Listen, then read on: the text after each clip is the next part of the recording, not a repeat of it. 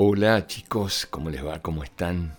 Nos encontramos nuevamente para compartir otro cuento. ¿Qué les parece?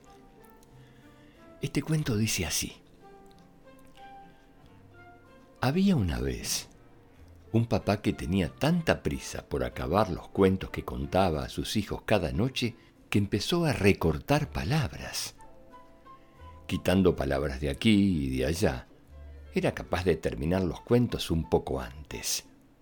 Pero como nada le parecía suficiente, siguió recortando más y más, hasta que un día, sin darse cuenta, recortó la palabra más importante de un cuento. Se comió la palabra fin. Aquella noche se fue tranquilamente a la cama, pero al despertar se sintió algo raro. Se levantó y al mirarse al espejo, descubrió que tenía un gran sombrero de pirata, un parche negro en el ojo y una enorme barba de color rojo con lunares blancos. No había duda, se había transformado en barba flamenco, el famoso capitán pirata de sus cuentos. Preocupado, corrió a la habitación de sus hijos. Al abrir la puerta, un muro de agua se derrumbó sobre él, y al momento se encontró nadando en el mar. No estaba solo. Varios tiburones avanzaban hacia él con hambre de seis semanas. Barba Flamenco se preparó para luchar agarrando el cuchillo de untar mantequilla que siempre escondía bajo su sombrero, pero justo antes de lanzarse a por el primero de los tiburones, sintió que se elevaba por los aires y caía en la cubierta de un gran barco de bandera pirata. Ha faltado poco, mi capitán, dijo un marinero pirata que no podía parecerse más a su hijo mayor. El capitán habría podido con esos torpes tiburones, gritaron un par de grumetes, tan iguales que Barba Flamenco hubiera pensado que se trataba de los gemelos. Pero no había tiempo que perder. El capitán fue informado de que la reina había sido secuestrada y ofrecían una gran recompensa a quien la devolviera sana y salva. Sin dudarlo un instante, pusieron rumbo hacia la isla del último caníbal, la preferida por todos los malvados para esconder reinas secuestradas.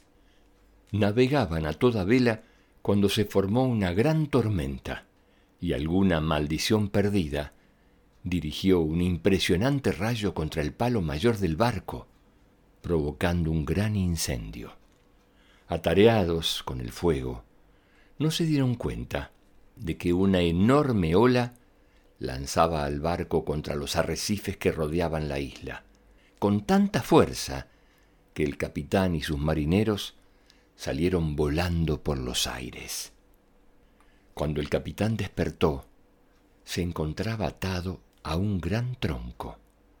A sus lados, también atados, estaban todos los piratas de su tripulación. Se encontraban en el corazón del volcán de la isla, el lugar elegido por los caníbales para hacer sus sacrificios y rituales.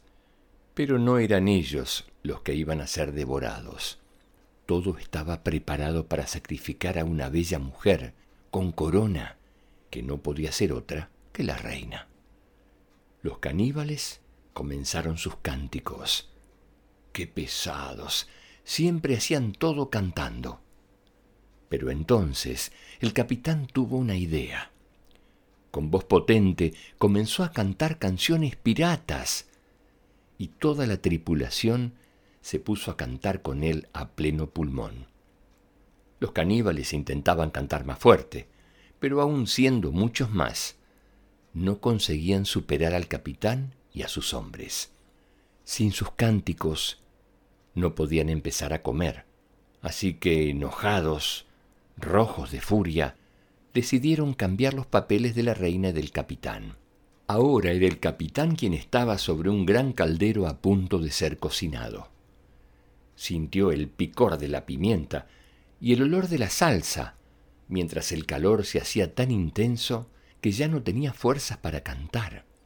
Sus marineros también fueron silenciados con grandes bolas de helado de chocolate que degustaban con ansias.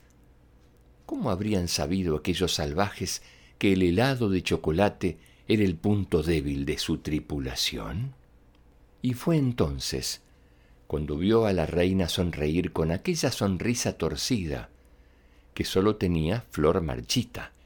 Sin duda, todo había sido una trampa de la temible capitana pirata, antaño su mejor socia y ahora su mayor rival, para atrapar a Barba Flamenco y sus hombres. Rodeado de caníbales, mientras sentían el dolor del primer mordisco, el capitán aceptó la derrota. Has ganado, Flor Marchita. Este es el fin. Con esa última palabra todo desapareció. Y el papá volvió a encontrarse en su cama, aún asustado y sudoroso. A su lado, con la misma sonrisa torcida de Flor Marchita, su mujer le regaló un beso diciéndole, La próxima vez que vuelvas a recortarles los cuentos a los chicos, te las verás conmigo en la cueva de la locura. Esa noche el papá se quedó muy pensativo.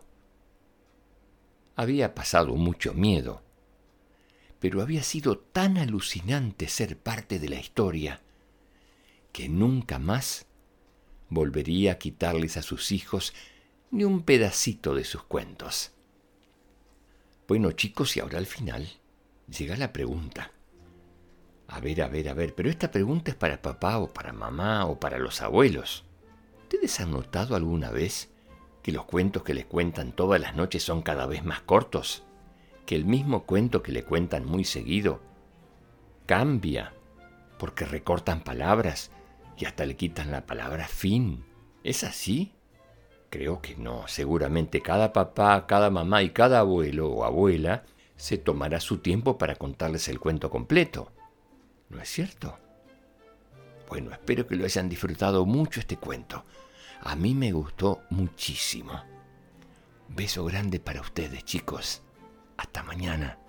Que sueñen con colores. Los quiero mucho. Chao.